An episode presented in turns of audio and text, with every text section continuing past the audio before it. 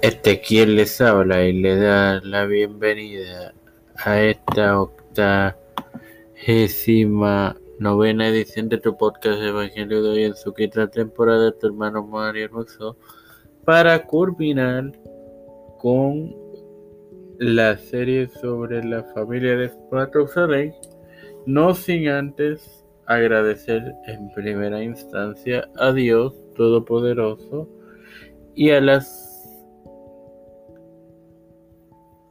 cuatro armas, perdón, cinco, que reprodujeron los pasados dos episodios de esta serie. Ahora eh, procedo con este episodio para compartirles Génesis 5:27 en el nombre del Padre, del Hijo y del Espíritu Santo. Amén.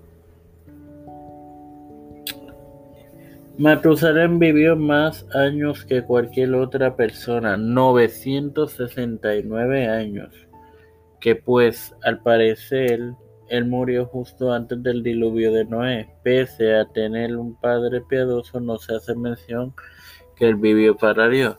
Nada, sin más nada que agregar, Padre Celestial y Dios de eterna misericordia y bondad. Estoy eternamente agradecido por otro día más de vida, igualmente el privilegio que me da de tener esta tu plataforma Tiempo de Fe con con la cual me educo para educar a mis hermanos.